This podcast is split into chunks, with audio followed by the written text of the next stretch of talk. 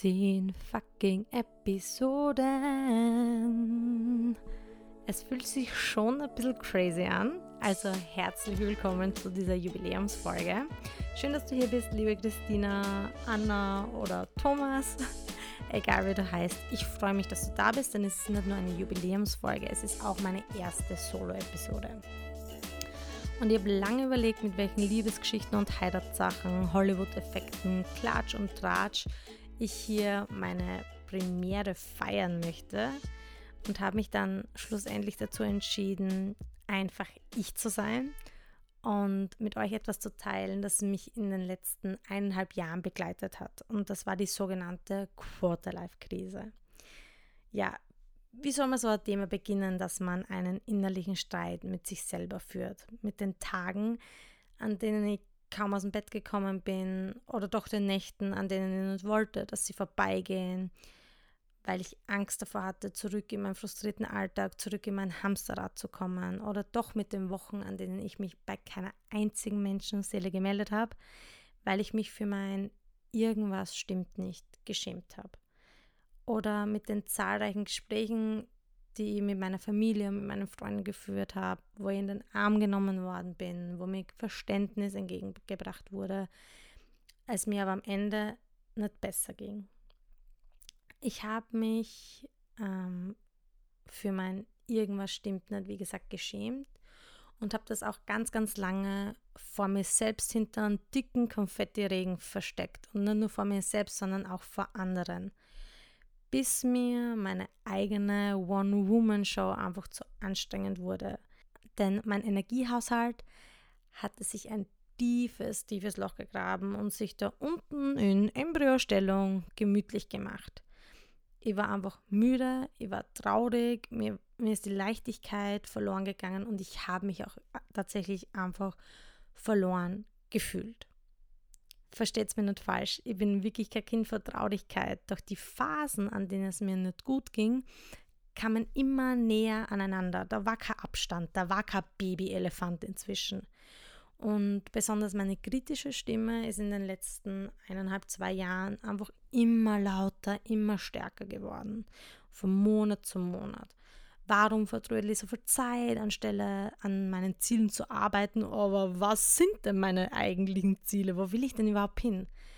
Warum zum Teufel hänge ich all den Wundernkindern, den Finn Klimans dieser Welt und all den 30 under 30s hinterher?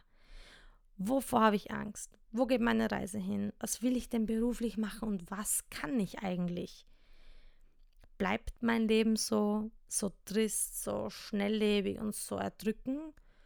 Warum ist Reden so viel einfacher als Tun und wo ist mein Drive von früher? Also, long story short, ich habe mich einfach verloren gefühlt. Ähm, ich habe gewusst, wenn mir kein Gespräch mit meiner Familie und Freunden mehr hilft, wenn es mir nicht hilft, meine Wohnung zu putzen und es nicht dafür sorgt, dass ich auch eine innerliche Ordnung habe, vielleicht kennt das jemand, und auch kein Quote dieser Welle auf Instagram mir irgendwie ein positives Gefühl gibt, dann muss sich massiv etwas ändern. Ich wusste, Julia, dein Leben fühlt sich gerade an wie ein nie enden wollendes Live-Konzert von Andrea Berg und das ist ein Zeichen dafür, dass sich etwas ändern muss. Und in dieser Zeit habe ich mehrere Anläufe probiert bei Coaches und Psychologen die immer wieder Beratungsgespräche anbieten. Und immer habe ich mich metaphorisch auf eine kleine Bühne mit einem Standmikrofon gestellt und meine innerliche Komikerin sprechen lassen. Ich war nicht ehrlich zu den Leuten. Ich wollte, dass diese fremden Menschen das Gefühl haben, hey, eigentlich ist alles gut bei mir, keine Ahnung, warum ich anrufe. Und Ende letzten Jahres, Ende 2019, habe ich nochmal einen Versuch gewagt mit einem riesigen Kloß im Hals, der größer war als die Topfenknödel von meiner Oma und habe bei einem Life-Coach angerufen und habe einfach gesagt, ich stecke in, einer, in meinem Leben in einer Sackgasse, kannst du mir helfen? Und anstatt direkt eine Gegenfrage zu stellen, hat sie mir einfach zugehört. Keine Comedy-Show mehr, nur pure Ehrlichkeit, Verletzbarkeit Und das hat was mit, mit mir gemacht, wo ich gewusst habe, okay, ich gehe jetzt den richtigen Schritt. Denn ich wusste, jetzt ist meine Maske gefallen und ich bin bereit dazu, ehrlich daran zu arbeiten, dass es mir nicht gut geht. Umso mehr freut es mich, dass diese Episode gemeinsam mit der Katja Schmalzel gestaltet wurde. Die Telefonnummer, die ich Ende des Jahres angerufen habe, war die von der Katja Schmalzel. Ähm, sie ist erfahrener Life-Coach und ähm, Berufscoach und kann da natürlich in diese Episode Expertise mit reinbringen, die, glaube ich, ganz, ganz wichtig ist. Wir befinden uns da nämlich in einem Zustand, wo es uns nicht gut geht, wo man die Hand genommen werden müssen. Und aus dem Grund ist es mir ganz, ganz wichtig, hier auch Experten Wissen mit einzubringen. Aus dem Grund viel Spaß und habt eine gute Zeit. Und jetzt nimmt es quasi auf. Aufregend. ja, das ist natürlich. Huh. Okay, bin ich, bin ich ganz nervös. Ich soll mich hinsetzen. Okay. Das Glas ist schon gefallen, zersprungen. Das Glas ist schon gefallen und zersprungen. Der Hund war auch ganz aufgeregt. Der Therapiehund hat meine Nervosität mit angenommen. das funktioniert nur nicht. Ja.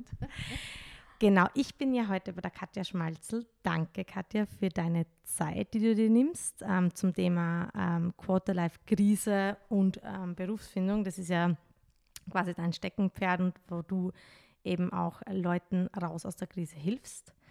Ähm, ich würde dir eigentlich jetzt gern zu Anfang einmal die Möglichkeit überlassen, dich ein bisschen vorzustellen und warum du Life Coach geworden bist. Hallo, liebe Julia, schön, dass ich da sein darf äh, du zu mir gekommen bist, damit wir das aufnehmen können. Ich bin Life Coach schon seit vielen Jahren ähm, und das hat auch einen Grund. Ich bin Life Coach geworden, eben weil ich genau in dieser Krise selber drin war und nicht gewusst habe, wie es rausgeht und über Coaching erfahren durfte, was alles möglich ist und wie schnell man dann wieder seinen Weg finden kann und glücklich werden kann. Das heißt, am Anfang war ich noch nicht beim Thema Quarterlife-Krise und Berufsfindung. Am Anfang waren es alle möglichen Themen. Nur sind dann vermehrt einfach Menschen zu mir kommen mit diesem Thema. Und ich habe gemerkt, es gibt einfach niemanden, der dieses Thema begleitet. Also du findest weder im Internet viel darüber noch, weiß ich nicht, gibt es möglichst viele Ansprechpartner. Das ist irgendwie so ein Thema, was sich in unserem Leben ergeben hat über die letzten Jahre, worüber kaum jemand spricht. Und dann hat sich das für mich einfach richtig angefühlt, genau da auch Menschen zu helfen. Ich war ja auch ganz, ganz lange auf der Suche nach jemandem, der genau diesen Teil meines Lebens anspricht. Ja. Ähm, weil man auf deiner Website ja auch lesen kann, es geht nicht darum, was in der Vergangenheit schiefgegangen ist, also was in der Kindheit falsch war, sondern ich bin jetzt im Hier und jetzt genau. geht es mir nicht gut und wie komme ich jetzt aus dieser Situation ja. raus. Deswegen liebe ich Coaching, weil es dich genau da abholt und dich da hinbringt, wo du hin möchtest. Ja. ja was genau. auch immer dein Ziel ist. Ja. Und ähm, das heißt, du hast äh, verschiedene Coachings gemacht und dich dann spezialisiert auf die Quarterlife-Krise.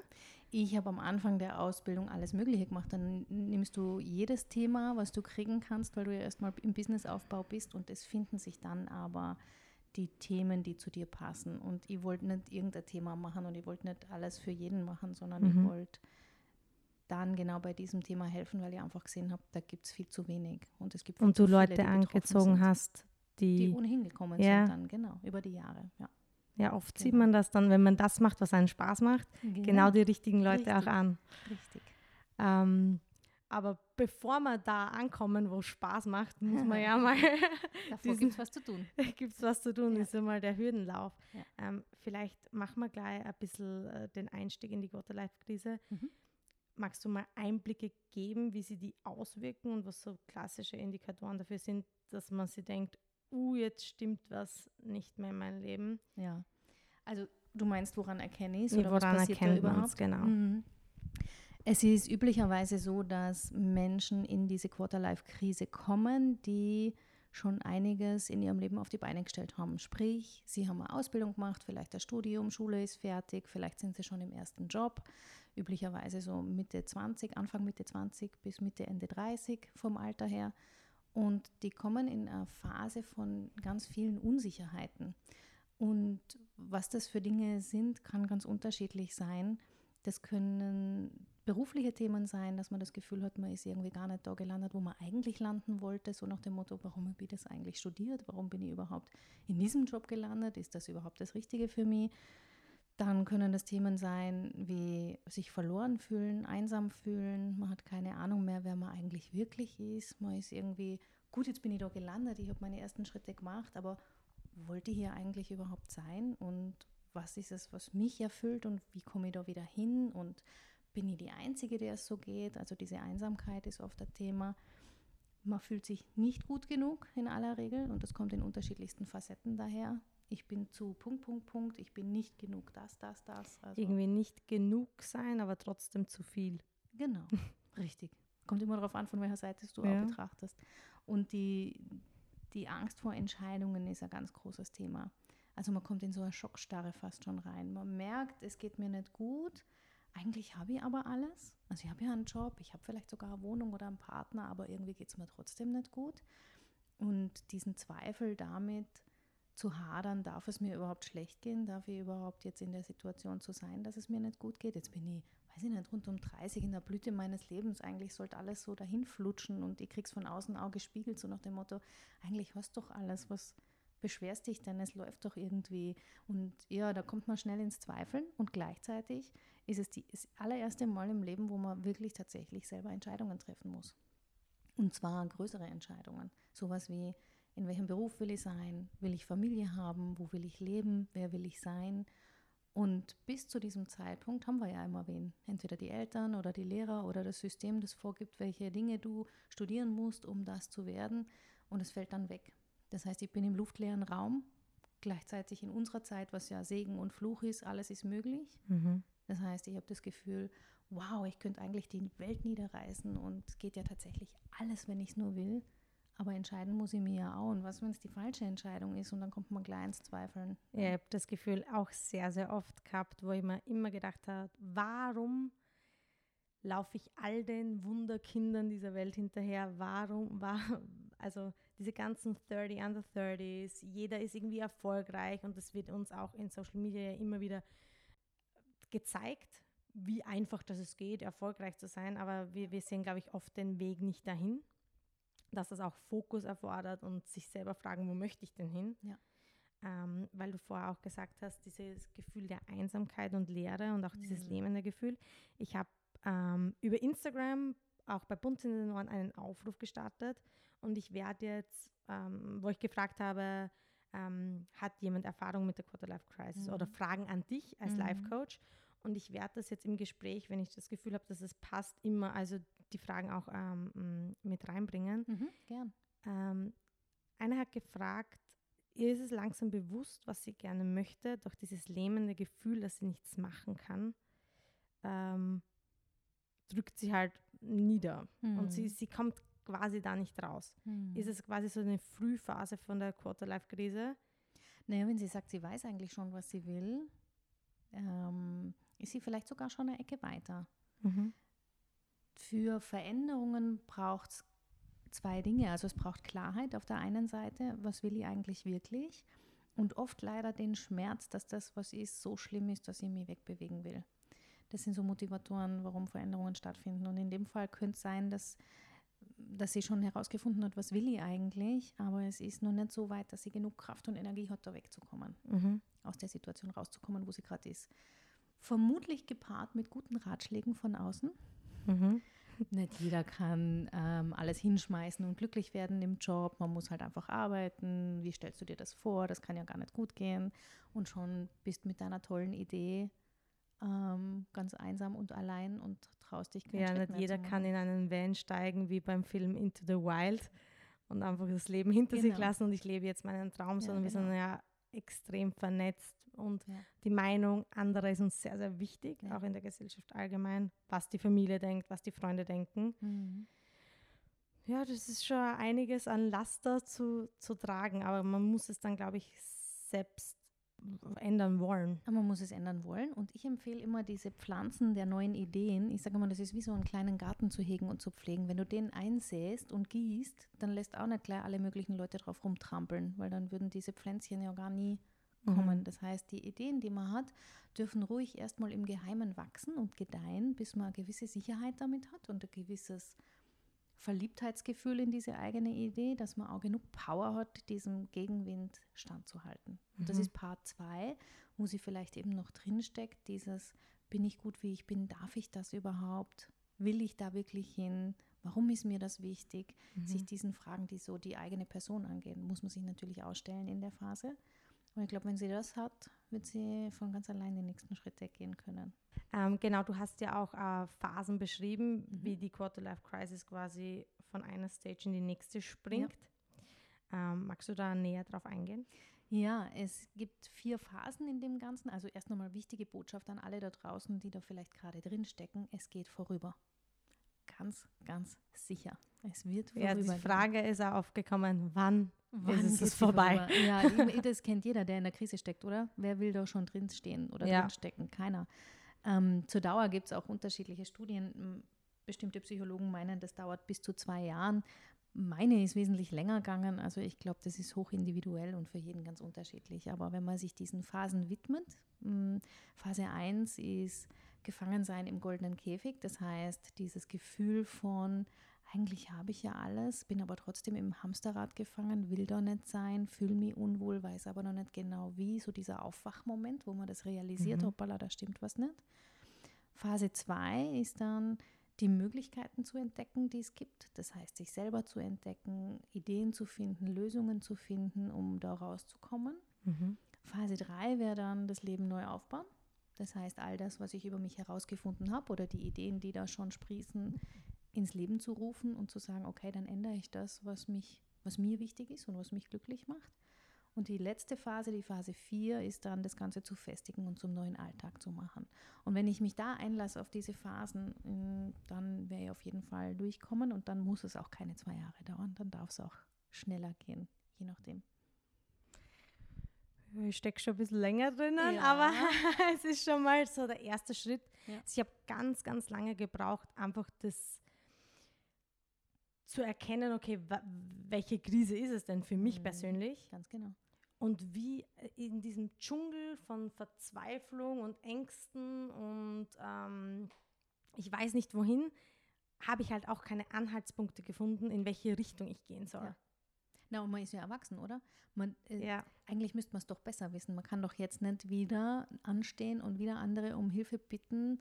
Man hat ja dann irgendwie so den Anspruch oder die Erwartungshaltung an sich selber, so was ist eigentlich los? Irgendwie muss ich das doch hinkriegen, das gibt es ja nicht, geht ja nur, nur mir so.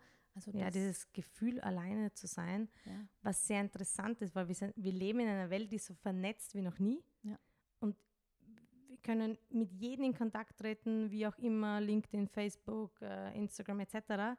Aber wir haben so das Gefühl, mit all unseren Problemen immer allein zu sein. Na, wer, wer auf Instagram postet denn von seinen Problemen? Ja, da, da habe ich, ich, ich habe mir nämlich vor dem Podcast ein bisschen auch Recherche betrieben und der Autor Simon Sinek, ja der, der sein bekanntes Buch geschrieben hat, Start with Why, ja. sagt ja auch, ein weiteres Problem unserer Zeit ist, dass wir in einer Facebook- und Instagram-Welt groß werden, mhm. in der ein riesengroßer Filter drüber liegt. Genau. Und das Leben präsentiert sich, als wäre es wunderbar, aber in Wirklichkeit sind wir alle zutiefst deprimiert. Genau. Und tauschen uns nicht darüber aus, sondern wir tauschen uns nur über die Scheinwelt aus. Ja, das und stimmt. Und ich habe, wenn ich aufwachse mit diesem, habe ich ja auch gar kein Gefühl, was echte Realität ist. Man hat ja so ein wirklich ein verzerrtes Bild von dem Ganzen, wie es sein müsste oder wie es sein sollte. Und unsere Eltern können wir nicht fragen, weil die haben eine ganz andere Zeit erlebt. Die sind ganz anders groß geworden. Nicht digital. Die haben noch draußen gespielt und wenn überhaupt ein Festnetztelefon gehabt. Ja, die meisten nicht einmal das. Das heißt, das ist wirklich eine ganz neue Situation, mit der wir aufwachsen. Es gibt keine Role Models Darum finde ich es klasse, dass du es im Podcast mit aufnimmst.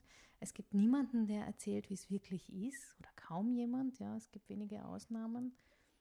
Das ist schade. Ich habe ein bisschen damit gehadert, auch jetzt im Podcast das Thema anzuschneiden, weil es mhm. ist ja mhm. auch ein bisschen eine Verletzbarkeit darin, ja. zuzugeben, okay, boah, ich stecke in einer Krise, mir geht es wirklich nicht mhm. gut. Mhm. Und ähm, am Anfang des Podcasts, als ich meine Geschichte erzählt habe, ich habe ja ganz, ganz lange versucht, jemanden zu finden, der mir da raushilft. Und ich hatte ja auch zwei Anläufe vor dir, Mhm. ähm, wo ich einfach das Gefühl hatte, okay, ich, ich muss den Coach jetzt davon überzeugen, dass eh alles okay ist. Und erst bei dir ist, ist, ist mein Hefel gebrochen, wie man so schön sagt. Und da habe ich gewusst, okay, das ist richtig. Und ich glaube, das ist ein ganz, ganz wesentlicher Punkt, da anzukommen und wirklich zu wissen, jetzt muss ich ehrlich zu mir selber sein. Ja, aber das ist so schwierig, deswegen glaube ich auch, weil wenn du in einer Krise bist, weil jemand gestorben ist beisp- beispielsweise, da hat jeder Verständnis. Jeder sagt, na klar bist du da in der Krise. Das, das ist so eindeutig. Ja. Und die Quarterlife-Krise ist es nicht, weil, weil alle von außen spiegeln, beschwer dich nicht, du verdienst gutes Geld, du hast ein gutes Leben, du hast eine Wohnung. Ähm, First World Problem, oder? Also genau, es ist so- genau, es ist eine Frage gekommen, Richtig. ist die Quarterlife-Krise nicht ein First World Ganz Problem? genau.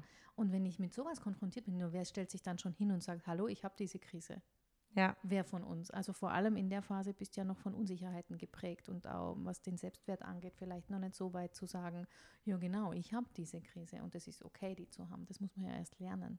Deswegen ist es da ein bisschen schwierig und deswegen spricht, glaube ich, auch niemand drüber, weil, weil man sich einfach nicht traut. Man fühlt sich man wird auch oft in eine Ecke gedrängt Genau. zwischen du bist undankbar oder Ja. du hast ja, Ja. alles, sei zufrieden. Ja. Dieses sei zufrieden ist ganz, ganz schwierig, was du immer hast, was du immer willst vom Leben, was du immer erwartest.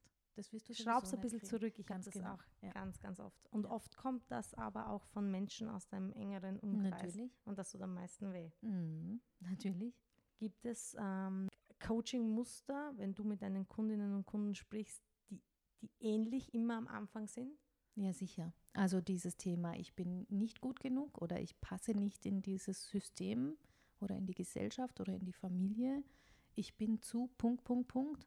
Zu laut, zu schrill, ich habe zu hohe Anforderungen oder zu komische Vorstellungen, wie Leben für mich funktioniert. Das ist immer eines. Ähm, oft ein geringeres Selbstbewusstsein, was aber daraus resultiert, gar nicht, weil die Leute selbst nicht selbstbewusst wären. Die kommen oft und sagen, früher war ich immer selbstbewusst. Ich kenne das von mir überhaupt nicht, dass ich so unsicher bin oder dass ich da so ins Schwanken komme. Was einfach daran liegt, dass ich über so viele Monate oder teilweise Jahre mich ja ständig hinterfrage und ständig in Zweifel ziehe, was ich da eigentlich mache. Ähm, also das geringe Selbstvertrauen, Selbstbewusstsein ist oft ein Thema, sich nicht zu kennen. Also die Frage nach, ja, was interessiert dich eigentlich, kann oft gar nicht mehr beantwortet werden. Die wenigsten haben schon konkrete Ideen, die sind schon einen Schritt weiter.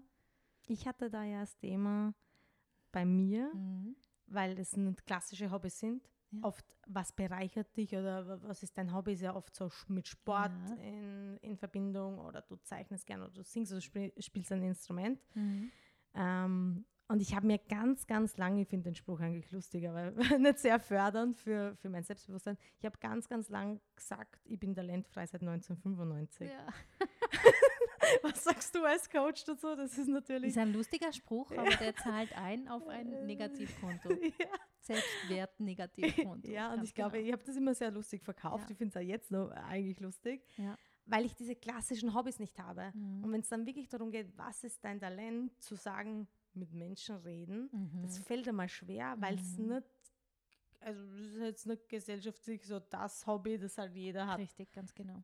Ja. Also ich glaube, die Schwierigkeit, da wieder bei sich anzudocken, das eint alle, weil ganz, ganz viele, die allermeisten ihr Leben aufgebaut haben nach, wie sollte es denn sein, was erwartet die Gesellschaft, was erwartet meine Familie? Und das gar nicht bewusst. Mhm. Also ich, ich kann nur erzählen, ich habe Wirtschaftsinformatik studiert, wenn mir heute jemand fragt, wieso kann ich es dir beim besten Willen nicht mehr sagen. Wirtschaftsinformatik studiert, ich wollte die Karriere und höher, schneller, weiter. Und das machen wir, weil wir so erzogen sind, weil irgendwer uns gesagt hat, dass das gut ist und weil wir glauben, okay, dann bauen wir unser Leben so auf, weil das scheinbar gut ist und irgendwann kommen wir drauf, es passt halt nicht zu uns. Und so Sachen, so weiche Faktoren, wie du sie nennst, sind sowieso immer schwer zu identifizieren und auch dazu zu stehen. ja. Ja. Das ist, darum ist es mir ein großes Anliegen, diese Learnings, die ich schon weggetragen habe, einfach mitzunehmen, Mhm. zu vakuumieren und den Mhm. anderen Leuten zu, ähm, zur Verfügung zu stellen. Ja. Ähm, das ist ja auch im Laufe der Zeit, auch in meinem Coaching erst entstanden, okay, diese Quarterlife-Krise gemeinsam mit dir in einen Podcast zu bringen, finde ich persönlich einfach wertvoll. Mhm, Und ich absolut. merke es auch im Sinne von einen Aufruf starten zu dem Thema, Ja. wenn wirklich ganz, ganz pure, ehrliche Nachrichten kommen, Mhm. ähm, wo mir jemand schreibt, spezifisch gefragt, wie sage ich das meinen Eltern und meinen engsten Verwandten, dass es mir so schlecht geht? Ich glaube, man kann es nur sagen. Also der Punkt ist ja der, der uns hindert, dass wir sagen, was sagen denn die anderen? Also die Befürchtung vor der Bewertung und die Befürchtung, dass man nicht ernst genommen wird mit dem, hindert uns, das zu sagen. Aber man kann es eigentlich einfach nur formulieren und kann sagen, es geht mir nicht gut mit den und den Themen. Also möglichst viel Klarheit reinzubringen und zu sagen, warum geht es mir nicht gut oder was ist das, was mich beschäftigt, ist immer hilfreich, weil nur dann können es die anderen nehmen. Aber, das ist so die Einschränkung, wie es die anderen aufgreifen und ob die das verstehen können oder nicht, das haben wir nicht in der Hand. Mhm. Und eines der größten, größten Knackpunkte, die man, glaube ich, lernen darf im Leben, ist, es ist wurscht, was die anderen denken und ob die es nehmen können oder nicht.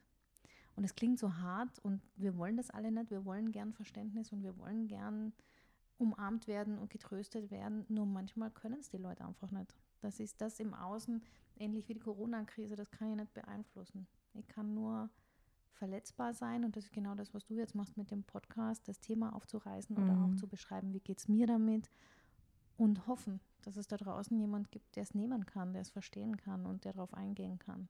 Ich glaube, einer meiner wertvollsten Takeaways vom Coaching war, als du gesagt hast, so die größte Annahme, die wir haben, ist, dass ich verantwortlich bin für ein Glück genau.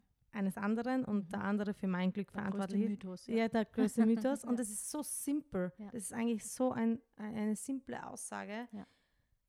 Aber die, die ist so wahr, Richtig. weil wir haben oft das Gefühl, okay, wir müssen jetzt in dieser Firma bleiben, weil wir sind ja schon länger jetzt da drinnen mhm. und die mhm. Arbeitskollegen, die kann ich jetzt nicht verlassen. Mhm. Ähm, und gleichzeitig will ich aber, dass mein Chef sich ändert oder etc., damit es mir gut geht in der Richtig, Firma. genau. Was bei dem Fall vielleicht auch so ist, ja, ich kenne ja jetzt die, ja. die Frau nicht, aber der heimliche Wunsch, wenn ich es dann äußere, wird schon jemand helfen und wird mich da rausholen.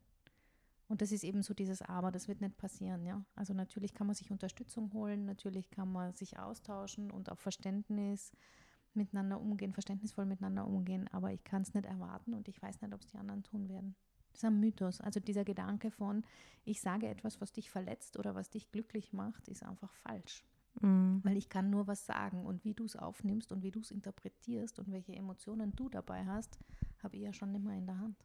Ich weiß halt, wir wachsen so auf, weil es ist oft so, wenn du dann verheiratet bist oder wenn du dann einen Partner hast, das ist liebe Grüße an meine Familie an dieser Stelle. Wir reden eh sehr offen darüber, aber es ist halt oft so, wenn die Julia dann einen Partner hat, dann wird es dir schon gut gehen. Oder genau. wenn du dann das Studium abgeschlossen hast und dann in deinem Job bist, dann wird es dir gut gehen. Ja. Es ist immer so ein Wenn, dann. Wenn, dann. Ein, ein externer Faktor dazukommt, dann darfst dann, du glücklich sein. Dann darfst du glücklich ja. sein. Oder andersrum, die Mama, die immer gesagt hat, jetzt hast du die Mama aber traurig gemacht. Also ich glaube gar nicht, dass keiner wird das zu seinem Kind sagen und was Böses im Sinn haben. Aber das schärft dieses Muster von, ich sorge dafür, dass jemand anderer traurig ist. Ich sorge dafür, dass jemand anderer glücklich mhm. ist. Oder ich hole mir es im Außen, wie du sagst, ja. Und das funktioniert nicht. Und das ist ein ganz, ganz wichtiger Teil im Prozess, die Verantwortung für seine eigenen Gefühle zu übernehmen, mhm. hinzuschauen, wie geht es mir gerade wirklich und dass es okay ist, dass das so ist.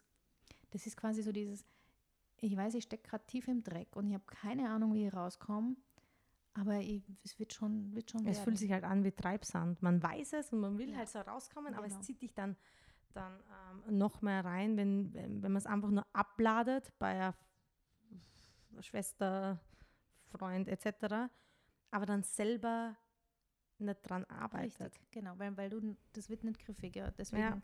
es entgleitet dir quasi. Du sagst zwar, dass es dir nicht gut geht und kriegst aber nicht das gewünschte Feedback mhm. und steckst wieder fest, weißt wieder nicht, wohin mit dir. Ja. Hast du da eine Lösung, wie man da rauskommt? Wie, wie man da rauskommt? Ich glaube, das ist einer der, der Punkte im Leben, weil das eben mit zwischenmenschlichen Beziehungen zu tun hat. Ja. Was einem schon schwer fällt, wenn man weiß, okay, diese, diese helfende Hand daraus kriege ich jetzt nicht ja. von irgendjemand anders, ich muss das selber machen. Das ist nun mal Teil des Erwachsenwerdens, dass wir irgendwann keine helfenden Hände mehr haben. Erwachsenwerden ist teilweise echt der Pain. Ich tue mir schwer. ich tue mir wirklich schwer. Ja, manchmal ist Erwachsensein scheiße. Ja, ja. Aber es ist Teil des Ganzen. Das, heißt, das ist das, warum wir ja dort landen, weil keine Hand mehr da ist. Und diese Erkenntnis zu haben und langsam lernen zu dürfen, ja, hey, was wäre denn, wenn ich selber schaffen würde? Wäre vielleicht auch cool, oder? Also wenn ich selber einen Weg finden würde und das gibt es. Also der erste Schritt dorthin ist, die Verantwortung zu übernehmen und zu sagen, okay, ich stehe da und die Einzige, die mich glücklich machen kann, bin ich selber. Mhm. Kein Mensch auf dieser Welt, nicht meine beste Freundin, übrigens auch nicht der Coach und auch nicht die Eltern, kann dir die Antworten liefern, die du brauchst. Du kannst die Antworten nur selber finden und nur wenn du sie selber findest, wird das Ganze langsam aufhören. Das heißt, diese Erkenntnis von, okay, ich bin da, wo ich bin und es ist jetzt an mir, da auch langsam wieder rauszukommen. Der Punkt zwei ist dann, sich ganz bewusst zu machen, welche Altlasten schleppe ich da noch mit mir rum, welche Muster, sowas wie, ich mache andere glücklich oder andere können dafür sorgen, dass ich glücklich bin. Mhm. Sowas wie, sich ständig zu hinterfragen, bin ich gut genug, dass das ein Muster ist. Sowas wie, schau mal in die Vergangenheit, welche roten Fäden sich da durchziehen. Wie warst denn du als Kind in deiner Familie? Warst du da der Kasperl oder warst du die super verantwortungsvolle und was hast du alles gesagt gekriegt? Wem bist du nachgeeifert? All diese Fragen sich anzuschauen. Der dritte Schritt ist, sich neu kennenlernen und den Mut zu haben, Dinge auszuprobieren und einmal ganz für sich im stillen Kämmerlein und wenn es nur gedanklich ist, sich zu fragen, was würde mir denn gut tun und was hätte ich denn eigentlich Lust? Wenn ich nicht darauf angewiesen wäre, dass es alle gut finden, sondern wenn ich es wirklich einfach nur einmal machen dürfte wenn ich es machen könnte, ausprobieren. Was macht mich glücklich? Welche Bedürfnisse habe ich überhaupt? Welche Werte habe ich? Welche Vorbilder habe ich vielleicht sogar? Vorbilder ist ein Thema, was wir nur als Kinder machen und dann nie wieder. Frage ich mich, warum? Mhm. Man kann auch jetzt schauen, wen finde ich denn spannend in, da draußen in der großen Welt? Warum finde ich die spannend? Michelle Obama. Zum Beispiel, genau. Was, was ist es, was mich fasziniert an der Michelle? Was, was ist es, was die auf die Reihe gekriegt hat? Und das können auch schräge Menschen sein, so wie der Elon Musk weil es nicht darum geht, den ganzen Menschen toll zu finden, aber einzelne Teile, einzelne Aspekte, dass der sich immer wieder neu erfindet oder dass er großartige Dinge auf die Welt bringt. Oder einfach die Gabe hat, sehr groß zu denken. Zum Beispiel. Also es können so einzelne Aspekte sein und das dürfen dann wieder Leitsterne sein, weil ein Faktor in der Quarterlife-Krise ist, dass uns die Ziele abhanden gekommen sind. Und da wieder einzutauchen und sich zu fragen, was wäre es denn für mich, was mich glücklich machen wird im Leben? Wenn ich am Ende mit 80 zurückschaue, was will ich denn dann sagen? Mhm. Was habe ich denn erlebt? Was habe ich gesehen? Was sind die Dinge, die ich gemacht habe? Und da ruhig mal mutig sein und das aufschreiben. Und dann im vierten Schritt langsam, langsam in die Umsetzung zu gehen, Schrittchen für Schrittchen.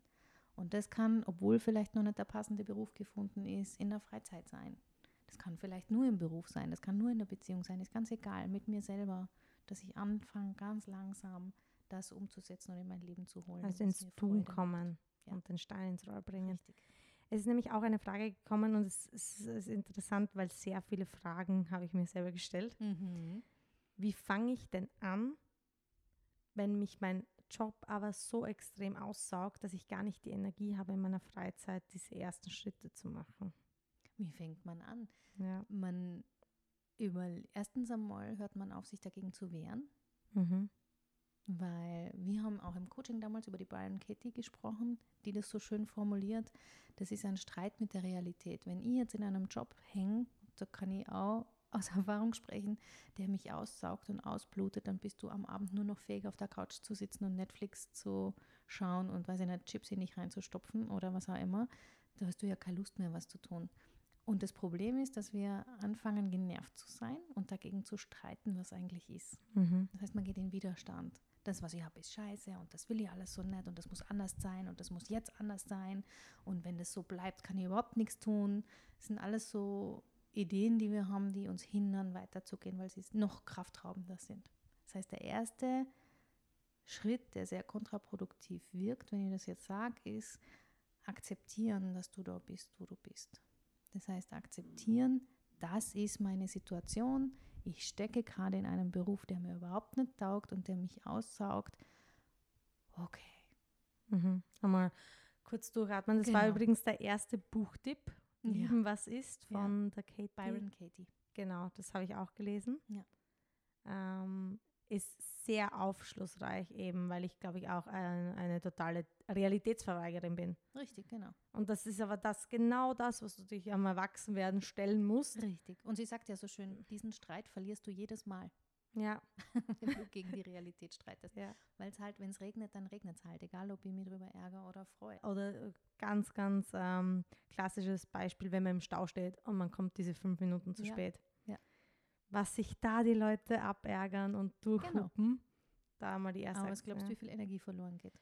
Ja, das habe ich schon mehrmals äh, auch erlebt. Ja, das glaube ich total. Das ist das ähm, Wichtigste und das Schwierigste gleichzeitig, dass wir aufhören, den Fokus aufs Problem zu legen und immer nur über das Problem reden und kreiseln und stattdessen aufmachen und sagen, was will ich denn?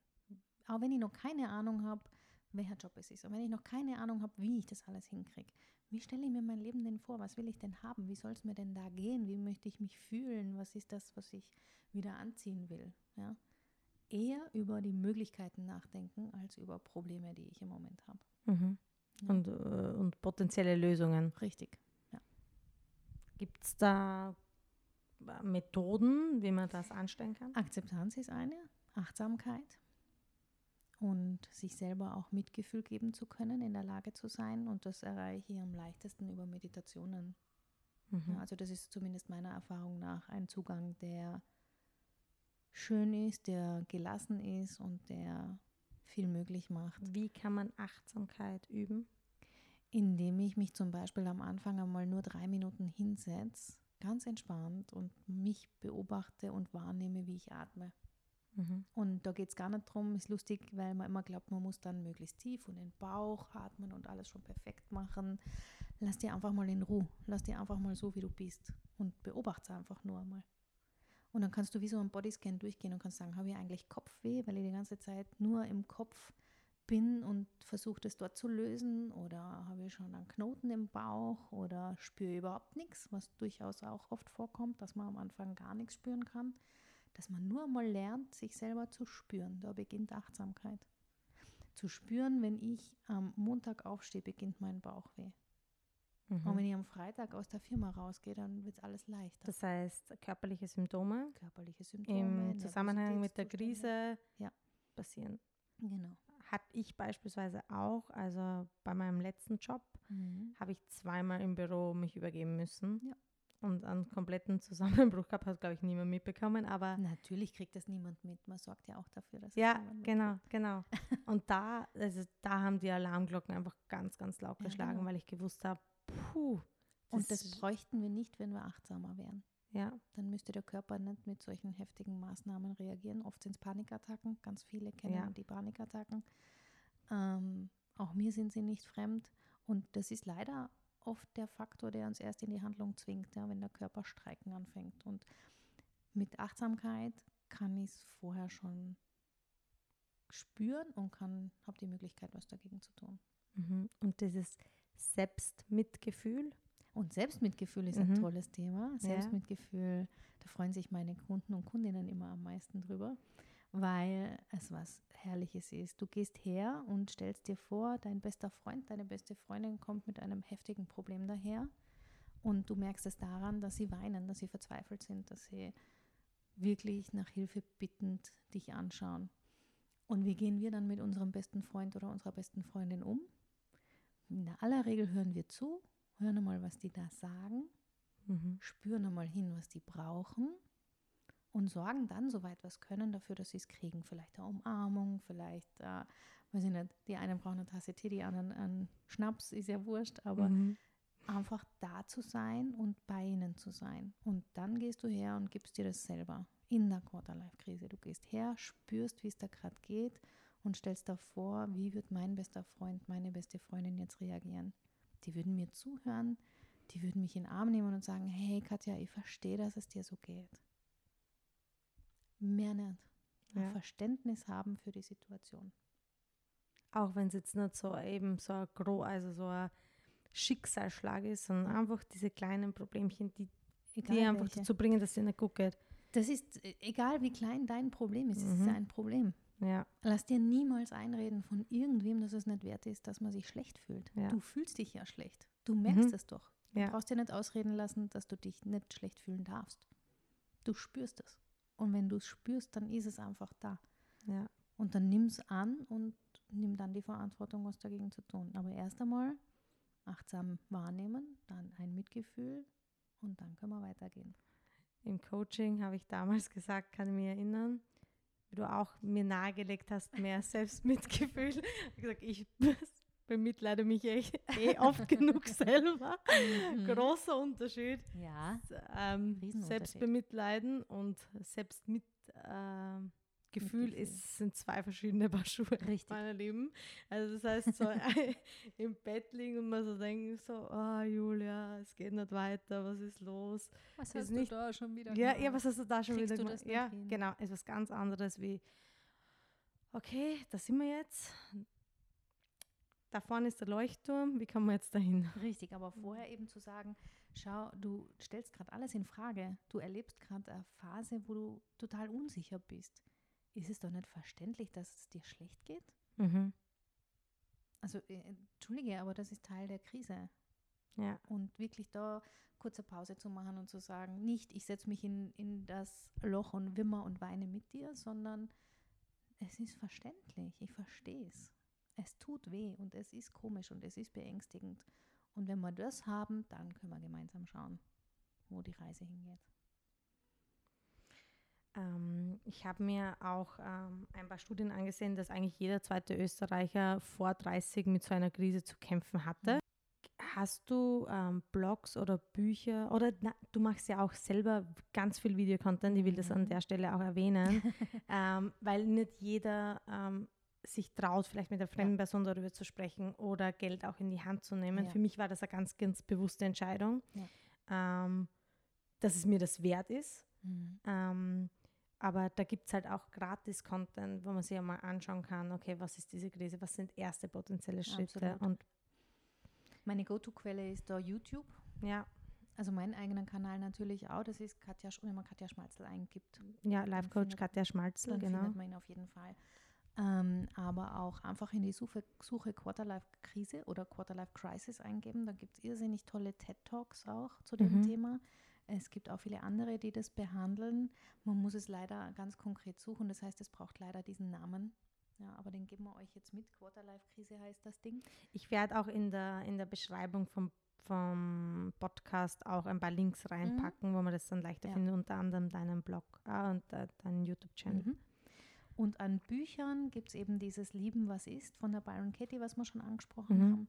Ein ganz tolles Buch ist Big Five for Life. Das, da geht es eben genau darum, den eigenen, wie soll man sagen, im Coaching sage ich immer, jeder von uns bringt eine eigene Mischung an Erfahrungen und Können und Talenten mit, was ja einzigartig ist.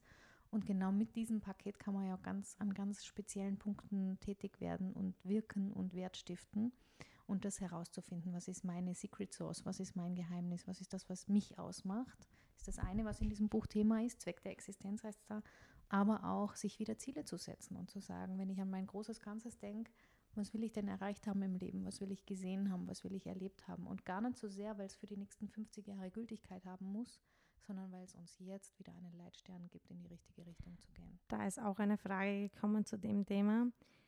Ähm, ein junger Herr hat äh, gesagt, dass er ganz, ganz lange einen Traum hatte, etwas beruflich zu erreichen, ist jetzt da angekommen und auf einmal hat er das Gefühl, uh, jeder ist ganz, ganz stolz auf ihn, aber er weiß halt jetzt nicht, wie er da, da rauskommt. Wie er aus der Nummer rauskommt. Ja. Ähm, wichtig ist dort die Haltung, die eigene Haltung. Wem muss ich es denn recht machen? Lebe ich mein Leben für andere und lebe mhm. ich mein Leben, weil ich irgendwem irgendwann irgendwas versprochen habe? Oder ist es mein Leben? Ja. Und sich das mal ganz bewusst zu machen, wir leben, also außer ihr, ihr glaubt an Wiedergeburt oder an sowas, haben wir halt nun mal nur ein Leben. Und dieses eine Leben dürfen und müssen und sollten wir selber gestalten, wie wir es haben wollen. Und natürlich gibt es bestimmte Abhängigkeiten. Wenn man, weiß ich nicht, Familienvater von zwei kleinen Kindern ist, hat man mhm. vielleicht andere Bedingungen. Aber grundsätzlich einmal ist es das eigene Leben. Das heißt, wenn ich merke, das passt nicht und ich habe mir da was aufgebaut und da haben viele sich so vielleicht sogar beteiligt oder sind extrem stolz und geben mir da jetzt Anerkennung und die würde ich dann enttäuschen. Ja, es ist ein schmerzhafter Prozess, aber es ist dein Leben. Ja. Super Buchempfehlung, fünf Dinge, die Sterbende am meisten bereuen. Das ist ein Buch, was ihr unbedingt lesen müsst, wenn euch das Thema beschäftigt, weil eben auch dieser junge Herr, wenn du mit 90 irgendwann weißt, mein Leben ist bald zu Ende und wir unterhalten uns, was willst du mir sagen? Willst du mir sagen, ja, es waren alle stolz auf mich und ich habe mich durchgebissen und habe, obwohl ich schon krank geworden bin und das immer anstrengend war, mein Leben so verbracht? Mhm. Oder willst du sagen, hey, es waren alle stolz auf mich, genau weil ich meinen Weg gegangen bin und genau weil ich herausgefunden habe, was mich glücklich macht? Ich glaube, ich bin da auch gerade auf einem Weg, ähm, der ein bisschen, also ich mache jetzt meinen Podcast, es ist jetzt nicht so als, äh, als Gewöhnlichste, was man halt so macht. Mhm. Und das sind zuerst ein bisschen skeptische Stimmen, aber wenn du einmal selber davon überzeugt bist, dass du das gerne machst und dass es dich bereichert, dann, dann streust du diese Funken weiter Mhm. und die, diese Skepsis, diese Stimme der Skepsis, die wird immer leiser. Es wird nicht hinterfragt. Es wird dann nicht hinterfragt, genau. Genau. Wenn ich Klarheit habe und wenn ich genau weiß, was ich will, transportiere ich das in der Kommunikation schon mit. Jeder, der Kinder hat, weiß das. Wenn du Kindern sagst, es gibt heute nichts Süßes und du Mhm. bist dir völlig klar, dass es heute nichts Süßes gibt, dann fragt dich das Kind kein zweites Mal. Wenn du aber denkst, "Ma, eigentlich, ja, ich kann es eh verstehen, wir könnten ja eigentlich noch was essen und eigentlich hätte ich auch Lust, aber ich sage trotzdem nein, dann kann ich dir schwören, meine Kinder diskutieren zwei Stunden mit mir, ob sie Mhm. Süßes wollen.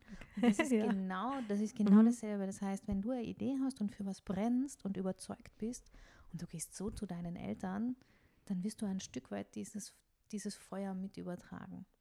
Kann sein, dass sie es nicht gut finden, kann sein, dass sie es kritisieren, aber sie werden dich nicht hinterfragen, Mhm. sondern sie geben halt ihre Meinung kund. Ja. Ähm, vielleicht noch ein bisschen äh, ein anderes Thema, weil, weil unsere Hörer vom Bund in den Ohren eine junge Zielgruppe sind von Mhm. 16 bis 30. Mhm. Ähm, und ich mir angeschaut habe, dass ähm, die Beratungsfirma Deloitte 2019 eine Studie rausgebracht hat über Millennials, wo eben verschiedene Aspekte des Lebens abgefragt wurden, unter anderem, wie zufrieden seid ihr denn in eurer jetzigen Situation, wo nur 32 Prozent angegeben haben, dass sie es überhaupt sind. Mhm. Was mir aber da am meisten irgendwie ähm, angezogen hat und ein bisschen auch schockiert hat, ist, nur 10 Prozent haben angegeben, dass die Zukunft, die auf sie wartet, eine, eine goldene Zukunft wird. Weil alle damit rechnen, dass irgendwie jobtechnisch es nicht äh, besser wird, Mhm. ähm, dass es wirtschaftlich und politisch eben bergab geht. Wie findet man da auch Leichtigkeit im Alltag? Hm, ganz schwierige Frage.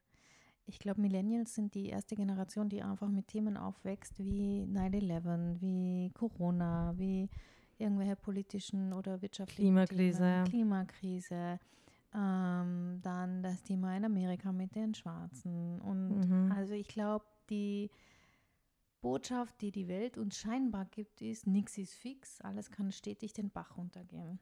Ähm, und das macht natürlich Angst. Das macht Angst und das macht unsicher und das erzeugt auch so ein, wozu soll die denn überhaupt, wenn nachher eh alles Genau, diese Hoffnung fehlt. richtig, genau. Mm, Ich glaube, unsere Aufgabe wird es einfach sein, damit zurechtzukommen und damit leben zu lernen, dass wir nicht alles kontrollieren können. Und das ist so ein Spruch, den man eh kennt, du kannst nicht alles kontrollieren, ja eh, no na, aber die, dass Dinge passieren auf dieser Welt, die wir nicht in der Hand haben und die uns immer eiskalt erwischen werden, immer. Das ist, wer hat sich gefreut über Corona, ja? Also Mhm. es wird immer ein Stück weit ein Schockmoment sein. Aber sich davon abgrenzen kann man, indem man sich bewusst macht, was man selber eigentlich schon erreicht hat, was man selber überstanden hat, welche größeren und kleineren Herausforderungen es im eigenen Leben gab. Und wenn ich was weiß als Coach, dann, dass jeder und jede, die bei mir waren, schon mehr als eine Krise gehabt haben in ihrem, in ihrem Leben. Es aber offensichtlich gemeistert haben, weil sonst würden sie nicht bei mir sitzen. Mhm. Und diese Sicht auf sich selber zu haben, die eigenen Ressourcen zu aktivieren, also das, was du mitbringst, um dein Leben zu meistern. Und das spielt keine Rolle, was im Außen passiert, du wirst das meistern. Dieses Mhm. Wissen zu haben und dieses Vertrauen zu haben, ist ganz, ganz wichtig. Dann löst du dich von der Abhängigkeit, was außen passiert. Mhm. Ich habe ja, ich arbeite ja mit dem Kalender ein guter Plan. Mhm. Und da ist ganz vorne ähm, äh, Flyer drinnen, wo steht, wir haben alle ein bisschen Welt retten in uns, Mhm. aber fangen wir mal bei uns selber an. Genau. Und auch beim Buch von äh, also Lieben, was ist, Mhm. sagt sie ja auch, wenn du mal mit dir selbst in Reinen bist, dann agierst du auf Weltprobleme auch ganz anders. Richtig. Du kommst direkt ins Tun. Du wirst nicht passiv, nur weil du dich auf dich selber konzentrierst, Mhm. sondern du bist fokussierter. Genau. Fangst an, die Welt zu verbessern, indem du es selber willst, anstatt Ja. dass du mit dem Finger auf eine Regierung zeigst oder Ganz auf genau. ähm, große? Konzerne. Genau, was passiert, wenn wir das machen? Wir werden gleichzeitig Vorbild für andere. Mhm. Das heißt, wir Mhm. starten damit auch eine Bewegung in unserem engeren Umkreis, äh, wo wir andere animieren und aufmuntern, das gleich zu tun. Und das wirst du vielleicht auch erleben. Ich habe das damals in meiner Phase auch erlebt, wie ich angefangen habe, was zu ändern und zu verbessern, sind plötzlich Leute auf mich zukommen und haben dann nachgefragt, aber wie hast du das gemacht oder Mhm. wie ist denn dir das gegangen? Wenn man es ausstrahlt. Genau. Ja. Man, man löst was aus, was Positives. Das heißt, es zahlt sich allemal aus. Und letzten Endes ist die Verantwortung endet halt bei der Länge unserer Arme. Also wir können halt nun mal nur das tun, was wir kontrollieren können. Und damit Sicherheit kriegen, sich darauf fokussieren. Und auch in Corona, schaut euch an, was ihr jetzt alle durchgemacht habt die letzten Tage und Wochen und Monate und noch da sitzt. Es, ist, es geht weiter, die Welt dreht sich weiter, egal was passiert. Ich glaube, dass wir als Menschen eben da einfach Vergleichsmaschinen sind Mhm. und uns dann denken, aber wen ist denn in Corona noch schlechter gegangen? Ja, und ja, wen geht es weltweit Mhm. noch schlechter oder besser? Ähm, da da geben, begeben wir uns in einen Kontext von diesem klassischen Fear of Missing Out, wo wir immer die Angst haben, eine Chance nicht ergriffen zu haben, Richtig. etwas besser zu machen Ja. oder den Job nicht angenommen zu haben oder dieses Erlebnis ähm, verpasst zu haben. Mhm. Fear of Missing Out ist ein ganz großes Thema. Auch in der trifft- Quarter-Life-Crisis, Ah, oder? fast alle, ja. Ja. Und ich kann nur sagen, wir werden immer was verpassen. Tut mir leid, ihr habt leider keine besseren Nachrichten. Wir werden immer was verpassen, Ja. weil wir nun mal nur ein Leben haben. Und wenn ich heute hier sitze und mit dir über dieses Thema spreche, kann ich einfach nicht gleichzeitig in Portugal sitzen und die Sonne genießen. Geht einfach nicht. Ja. Weißt du, wie ich meine? Ja. Also dies, wir werden immer was verpassen und das ist immer gepaart mit Angst vor Entscheidungen. Weil wenn ich was verpasse, wenn ich da Angst davor habe, kann ich mir ja für nichts entscheiden. Mhm. sitze ich ja fest. Und das ist ein Thema, was ich immer bearbeite, dass es sowas wie falsche Entscheidungen nicht gibt im Leben. Du kannst immer nur, du triffst Entscheidungen ja immer dann, wenn du nach bestem Wissen und Gewissen, oder? Man Mhm. trifft ja keine Entscheidung, wo man glaubt, dass sie falsch ist, sondern man trifft die Entscheidung dann, wenn man das Gefühl hat, okay, das wird schon irgendwie passen. Ja. Und da das Vertrauen in sich zu haben und zu sagen, und wenn es dann tatsächlich eine Entscheidung war, die ich in zwei Jahren nicht gut finde, dann werde ich mich in zwei Jahren darum kümmern und werde dann neu entscheiden. Aber die Frage von was wäre, wenn und wenn ich den anderen Weg gegangen wäre, wäre der dann besser gewesen, werde ich ja nicht beantworten können, weil ich ihn nicht gegangen bin. Ja. Vielleicht hätten da Herausforderungen gewartet, die ganz furchtbar sind. Vielleicht wäre es mir gut gegangen, ich weiß es einfach nicht. Ja. Es ist irrs- irrsinnig mühsam, über diese Themen lang nachzudenken, weil es nur Kraft und Energie kostet und man sich schlecht fühlt. Ich hatte das auch ganz, ganz lange, dass die nächste Entscheidung wieder eine falsche ist. Mhm. Was, wenn ich dann, Ja. bei mir genau dasselbe, was, wenn ich mich für einen Beruf entscheide und der dann wieder verkehrt ist? Ja, und dann wechsle ich wieder und das kommt ja Genau. nicht gut in den Lebenslauf. Und dann, Richtig. was macht denn die schon wieder? Ja, genau. Und Also- auf was kommt es an? Es kommt darauf an, dass du mit dir im Reinen bist, weil wenn du dann diesen Lebenslauf erklären kannst, wirst du vielleicht sogar sehr spannend sein für den nächsten Personaler, der dich einstellt. Mhm. Oder vielleicht brauchst du kein Vorstellungsgespräch mehr, weil du was ganz anderes machst. Du hast auch einmal im Coaching erwähnt, wegen diesem Fear of Missing Out. Wenn ich jetzt gedanklich eben beim Stand in Portugal bin und jetzt nicht hier im Podcast, dann ist halt, dann sind halt zwei Personen quasi In Portugal in Portugal und keiner da. und keiner da. Mhm. Ähm, das hat mir ist auch etwas, was ich sehr mitgenommen habe. Ja. Weil wir sind auch so im Zwiespalt zwischen, wir wollen ganz, ganz viel erleben, Mhm. aber gleichzeitig kommt jetzt so ein Generationsschwung nach, die eben Achtsamkeit leben wollen, im Hier und Jetzt leben wollen. Mhm. Und das ist auch etwas, was sich ja irgendwie beißt. Na klar. Dieses irgend, gedanklich immer irgendwo anders sein wollen, aber gleichzeitig dieses volle Genießen des Lebens, weil wir leben ja nur einmal und wir sind die Generation, die Ja. das jetzt leben wollen. Ja, absolut. Die Zerrissenheit kennt, glaube ich, jeder. Ja, Ich, man, man darf ja in die Zukunft schauen und sagen, was würde ich mir wünschen oder was würde ich gern haben wollen, was ist so mein Leitstern, mein Vision Board, mal schreibe ich mir Ziele auf, wie auch immer. Aber trotzdem im Hier und Jetzt zu leben und nicht Mhm. in der Zukunft zu leben. jetzt hast du gerade was Interessantes angesprochen, dieses Vision Board. Mhm. Was kommt da so drauf? Wie macht man das? Ein Vision Board ist ein Plakat letzten Endes oder wie so eine Art Collage, wo ich mir Dinge visuell klar mache, die ich in meinem Leben haben will. Und das kann man ganz intuitiv machen, indem man Zeitschriften durchblättert und sich Bilder aussucht, Zitate, Sprüche, Wörter, die einen glücklich machen, die einen anziehen und die das repräsentieren, was ich mir in meinem Leben wünsche. Und da kann ich sagen, was ich mir im nächsten Jahr wünsche. Es kann aber auch sein, was ich in den nächsten fünf oder zehn Jahren will. Mhm. Und dann schau immer auf die drei Bereiche. Ich und meinen Beruf, ich und meine Beziehungen und ich mit mir selber. Und zu diesen drei Bereichen suchst du dir Dinge raus, die dich glücklich machen würden. Mhm. Und das klebst du dann auf ein großes Plakat drauf, DIN A0 oder so, und hängst dir das irgendwo in deiner Wohnung auf, wo du es jeden Tag siehst, wenn du vorbeigehst, weil das dich bei der Stange hält und weil es dich daran erinnert, wer du bist und was du willst und wo es deine Reise hingehen soll. Hattest du schon mal jemanden im Coaching, die oder der sehr groß geträumt hat und das auf dem Vision Board niedergeschrieben hat und das er dann geschafft hat? Ja.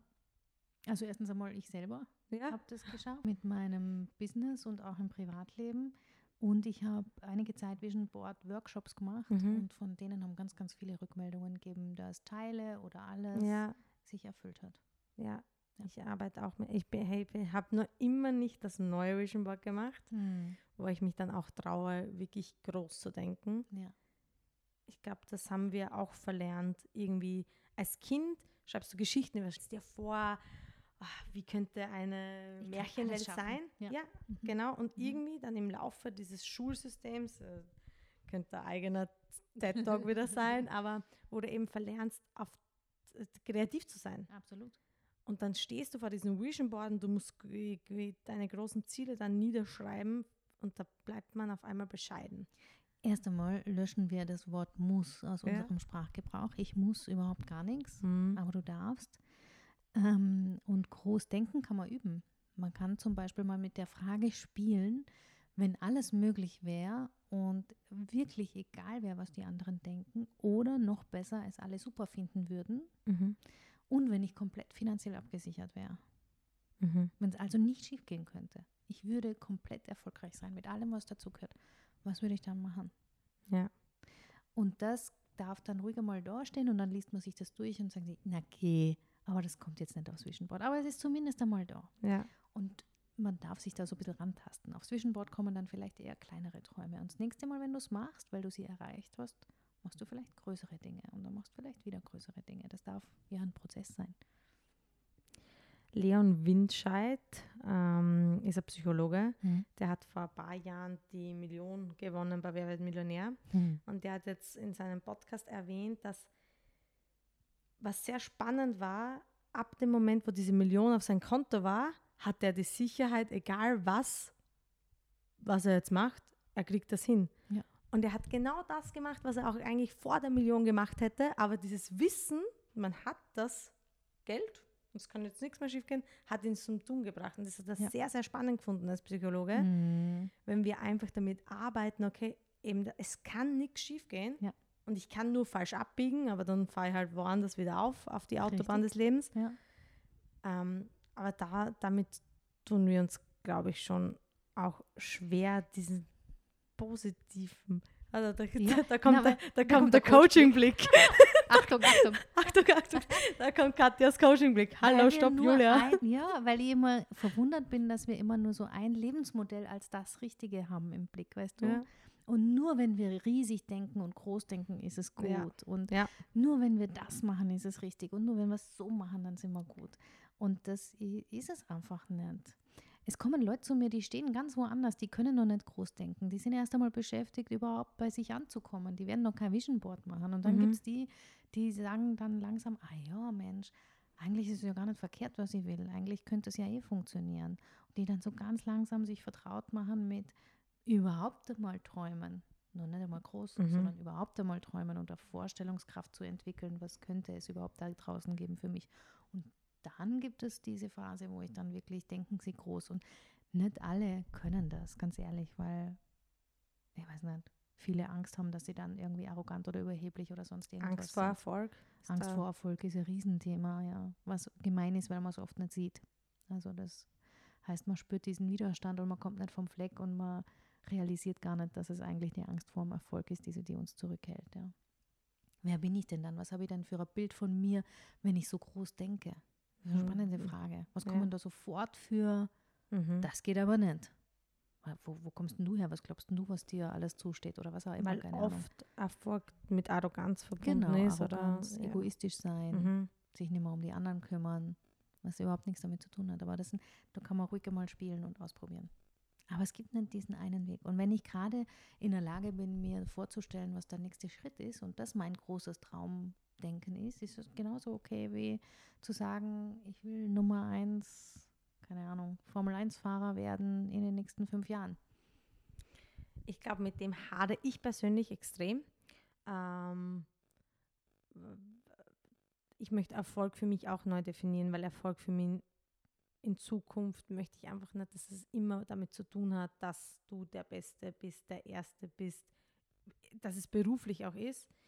Ich denke mir oft, sehr viele Menschen sind mir da ähm, oder bewundere ich, die einfach ihr Glück und ihr Erfolg ganz anders ausstrahlen, ohne, ohne das äh, Unmögliche in einer Alles ist möglich Welt zu Hm. denken. Hm.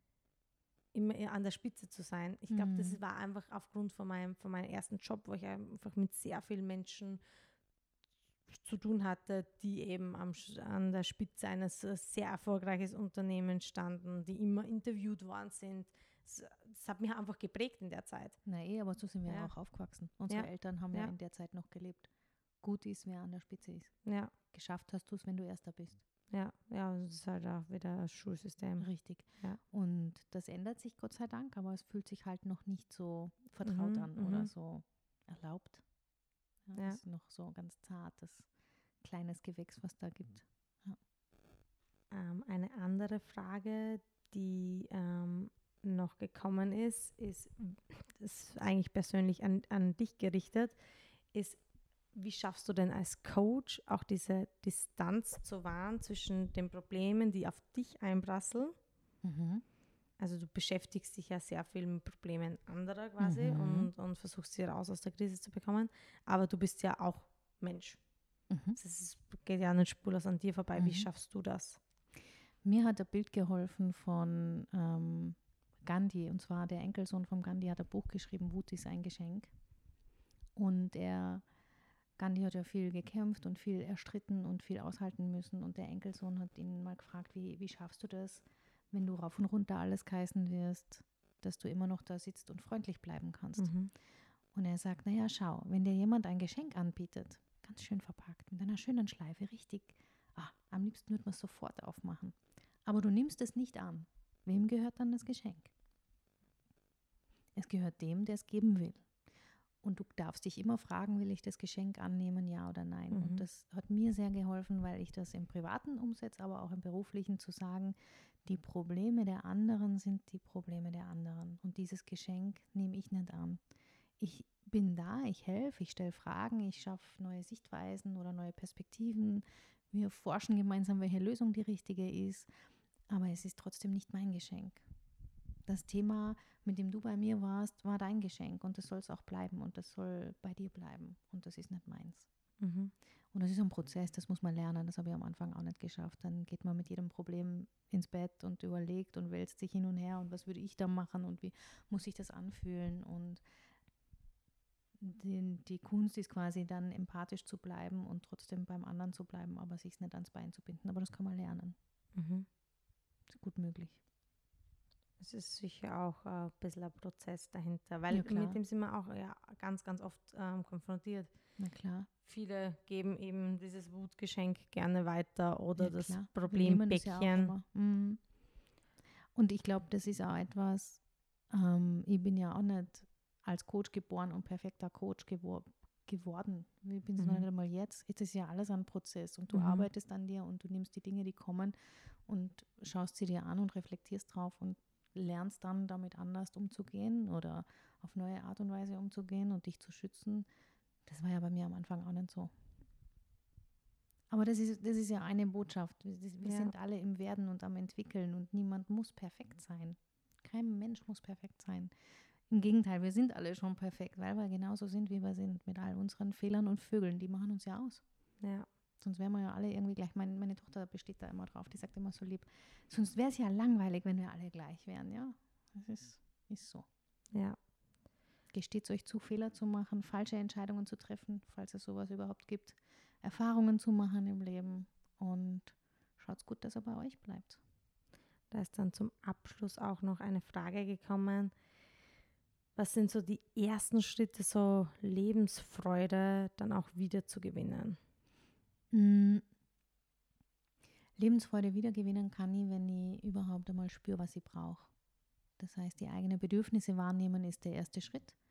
Da brauche ich die Achtsamkeit. Also ich brauche einen Mhm. Moment der Ruhe, wo ich kurz reflektieren kann, wie geht es mir eigentlich gerade und was brauche ich jetzt, weil es einen Unterschied macht, ob ich gerade total erschöpft bin, weil ich, keine Ahnung, den ganzen Tag auf den Beinen war oder ob ich fadisiert, mir, mir den ganzen Tag fadisiert habe und jetzt irgendwie was erleben will. Sich kurz zu fragen, was ist es, was mich heute glücklich machen würde, nur einmal Mhm. eine Idee zu kriegen und im zweiten Schritt die dann umzusetzen und wieder die Erfahrungen zu machen, wie das ist, wenn ich dann abends, obwohl ich eigentlich vielleicht müde war, doch noch Freunde getroffen habe und aufgetankt habe. Oder vielleicht doch eine Runde gesportelt habe. Im- Immer Vorsicht, immer nur dann, wenn es wirklich ein Bedürfnis ist, nicht weil es sein müsste oder weil das dazugehört, um gesund zu leben, sondern wirklich hinzuspüren, was bräuchte ich gerade. Und wenn es dann die Badewanne und ein gutes Buch ist, ist es genauso okay, wie wenn ich auf ein Konzert gehe. ja. Was jetzt in Corona-Zeiten schwierig ist, aber Mhm, ja, ja. ja, also hinspüren, was ist es, was mir gut tun würde, ist der erste Schritt und dann langsam in die Umsetzung gehen. In einem deiner Videos beschreibst du so das Unterdrücken der Emotionen wie so ein Wasserball, den du ins Wasser drücken willst. Ja. Und der will aber immer wieder rauf. Mhm. Ähm, und es ist eine Frage gekommen, kann man dauerhaft überhaupt glücklich sein? Hm. Ich, ich- was heißt jetzt dauerhaft glücklich? Ich glaube schon, dass man in seinem Leben das ganze Leben über glücklich sein kann, wenn man die Schattenseiten akzeptiert. Mhm. Das heißt, alle Emotionen. Alle Emotionen. Weil das ist wie die, was ist mein Normbereich? Wenn jemand immer glücklich ist Mhm. oder immer so happy peppy, gibt, man kennt, glaube ich, so Leute, die einfach voller Energie sind, für die ist es ja Normbereich. Die würden dir ja vielleicht gar nicht sagen, dass sie immer glücklich sind. Mhm. Das heißt, je mehr ich hoch und runter fahre in meinem Leben, desto mehr kann ich das Glück ja auch wahrnehmen und schätzen. Das ist ähnlich wie das Trampolinspringen. Wenn ich hoch hinaus will, muss ich vorher eintauchen im Trampolin. Mhm. Ich kann nicht einfach nur hochspringen und Ja. immer nur hochspringen, das geht Ja. nicht. Ja. Oder weiß ich nicht, wenn man krank ist und sich das Gesundsein herbeiwünscht. Und wie sehr genießt man den ersten Tag, wo alles wieder gut ist, wo man keinen Kopfweh mehr hat oder wo einem nicht mehr schlecht wird oder wo, keine Ahnung, die Schmerzen weg sind. Das heißt, glücklich sein kann ich, glaube ich, so, so habe ich es für mich zumindest wahrgenommen, nur dann, wenn die Schattenseiten auch sein dürfen. Ich glaube, das ist extrem wichtig, all diese Emotionen, die man spürt, die gleiche Wichtigkeit auch zu geben und Ja. es nicht so wie diesen Wasserball immer runter zu drücken Genau. und einfach zu vergessen, weil ähm, wenn ich wütend bin, ist es kein schönes Gefühl und wenn ich traurig bin, ist es kein Ja. schönes. Also wir, wir unterteilen zwischen was ist denn äh, erstrebenswert Und angenehm. und angenehm und Mhm. was ist jetzt, äh, was versteckt man hinter der Tür, weil Ganz das genau. darf keiner wissen. So sieht man nicht. Das Problem beim Unterdrücken ist halt, dass es tatsächlich dann auch Krankheiten hervorbringen kann, im Extremfall. Mhm. Also wenn ich es mal mache, wird nichts passieren. Aber wenn ich so lebe, dass ich es immer unterdrücke und nie da sein lasse, wird es mich irgendwann einholen, entweder über körperliche Symptome ja, oder über Krankheiten. Ich persönlich finde ja, dass ähm, Life-Coaches wahrscheinlich in den nächsten Jahren immer mehr gefordert sein werden, Mhm. aufgrund unserer schnelllebigen Welt, aufgrund dieser Unsicherheiten, aufgrund dessen, was in dieser ja, First World passiert. Es ist Mhm. ähm, äh, einfach so und aus dem Grund finde ich das ganz, ganz ähm, wichtig. Was würdest du jetzt zum Abschluss ähm, jedem noch nahelegen? Also so dein Top-Tipp als Coach Für jemanden in der Quarter-Life-Krise? für jemanden in der Quarter-Life-Krise? Ich würde auf jeden Fall sagen, du bist richtig, wie du bist, genauso weil du bist, wie du bist und genau in der Situation, in der du bist. Dieses hinterfrag dich nicht oder komm dir nicht komisch oder albern oder kleinlich oder wie auch immer vor oder schwach Mhm. vor, sondern du bist richtig genauso, wie du bist und genau weil es dir gerade so geht, wie es dir geht, wirst du ja dein Leben verändern und Mhm. wirst was Wunderbares draus machen und es wird dir gut gehen damit. Ja, also so dieser ausgelutschte Spruch von am Ende wird alles gut und wenn es noch Ja. nicht gut ist, war es noch nicht das Ende. Mhm. Ähm, das wird werden, ja. Bist gut, wie du bist, hinterfrag dich nicht und übernimm die Verantwortung und geh deinen Weg. Hol dir Unterstützung, wenn es braucht. Es ist, manchmal sind es Freunde, die einen irgendwie accountable halten und die hin und wieder fragen, hey, hast du dich schon drum gekümmert, hast du das schon gemacht? Manchmal ist es ein Coach, manchmal ist es ein Mentor, völlig egal, aber ich glaube, das drüber reden ist ein wichtiger Faktor, der uns hilft, Klar, Klarheit zu schaffen im eigenen Leben. Es ist sehr, sehr schön. Wie gesagt, ich werde ähm, in die Podcast-Beschreibung all deine Channels auch noch mit reinnehmen, weil du hast wirklich ganz, ganz tollen Content, das muss man wirklich sagen. Abseits von deinem Coaching, das noch frei zur Verfügung zu stellen, ist sehr, sehr wertvoll. Und ich muss ja ehrlich sagen, du bist einer der einzigen, die man im Internet findet, die das Thema wirklich schön aufbereitet hat, wo man ähm, sich mit einfühlen kann, was sehr runtergebrochen ist auf einzelne ähm, Aspekte in dieser Krise. Also sehr, sehr empfehlenswert. Ganz zum Abschluss, also gibt es für dich als Life-Coach noch etwas, was du gerne noch mit auf den Weg geben möchtest? Ansonsten würde ich dich jetzt auch noch ein bisschen löchern, weil das ist im, im Podcast immer wieder Darfst du so, gerne. so der Fall. Ja, na, mein Hauptsatz ist einfach, du bist gut, wie du bist. Und das sich zu verinnerlichen. Nicht nur sagen, ja, na, eh, sondern das wirklich verinnerlichen. Ja, die Katja äh, Bin da still. Sorgt auch dafür, dass man das ganz, ganz laut immer wieder au, äh, ausspricht. Das ist am Anfang unangenehm, aber es ist, äh, es ist wirklich wichtig. Es Ja. sind so simple Dinge. Genau. Und was wir da, glaube ich, lernen müssen, ist, dass es Reden ist relativ einfach, aber das ist Tun, das ist eher der schwerere Part. gehen, diese, ja. diese Umsetzung. Ja. Also wir wissen ganz, ganz viele Dinge, aber das ist in die richtige Richtung gehen, passiert erst, wenn wir wirklich den Schritt wagen. Und das, ist, das ist auch harte Arbeit. Yes. Erwachsen werden ist ein Pain, ja, das stimmt. Yes. Und Aber sich dem zu sich. stellen, aber das lohnt sich Ja. definitiv. Ja.